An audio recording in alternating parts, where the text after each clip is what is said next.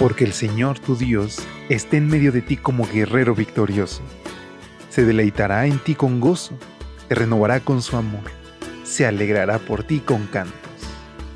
Prepárate para experimentar el poder de Dios, disfrutar de su amor y reclamar las promesas del Señor a través de esta serie de reflexiones devocionales para adultos, nuestro maravilloso Dios.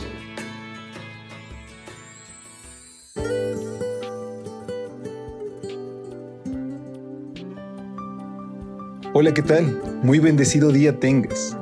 Qué gusto poder saludarte. Gracias a Dios porque en este domingo 20 de noviembre tenemos la oportunidad de poder iniciar la semana consagrando nuestra vida en sus manos, poniéndolo en primer lugar y buscándole desde las primeras horas. Que cada vez que nos acerquemos a Él, podamos pensar en que sus promesas tienen vigencia actual y que Él desea encontrarse con nosotros cada mañana es por eso que al darte la bienvenida a este tu espacio de lecturas devocionales para adultos, a nombre de todo el equipo de Evangelike, te expreso que oramos porque aunque no nos conocemos, sabemos que este tiene un mensaje de esperanza para ti y para mí. Y esta reflexión está titulada No reservó nada. Filipenses 1:21, que es la base de nuestro estudio, dice lo siguiente. Para mí el vivir es Cristo y el morir ganancia. Betty era todavía una estudiante cuando escribió que no es realmente un sacrificio el que hacemos al consagrarnos a Dios. Más bien, lo que hacemos es darle algunas bagatelas a las que nos hemos estado aferrando. Porque es cuando nuestras manos están vacías que Dios las llena con sus tesoros. Después de terminar sus estudios superiores, Betty se preparó para el sueño de su vida, ser misionera. Al concluir sus estudios en 1931, fue aceptada para servir en la misión al interior de China y viajó ese mismo año. John, su prometido, también fue aceptado y viajó a la China en 1932. En octubre de 1933 se casaron y pronto establecieron su residencia en Xinzhen, provincia de Anhui. Un año después nacería Helen Priscilla. Poco después de iniciar ellos su labor misionera, se levantó una oleada de violencia anticristiana.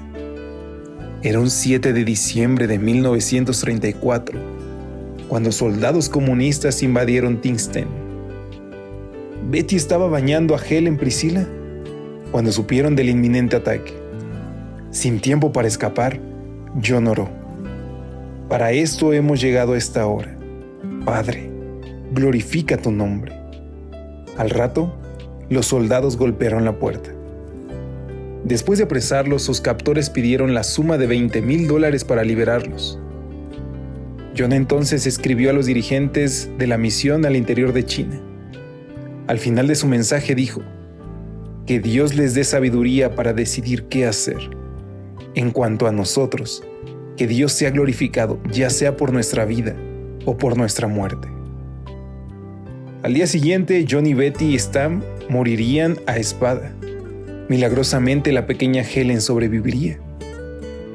Al momento de morir, los esposos Stam no habían cumplido los 30 años de edad. Solo tenían poco más de un año de casados y su bebé tres meses. De verdad habían vaciado sus manos. ¿Cómo puede alguien sacrificar tanto? La respuesta está en un mensaje que Betty había escrito en su Biblia que alguien encontró después que los secuestradores quemaron la casa.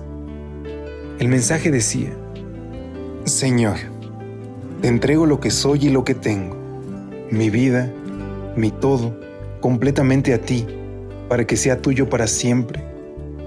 Te entrego todas mis amistades y mi amor.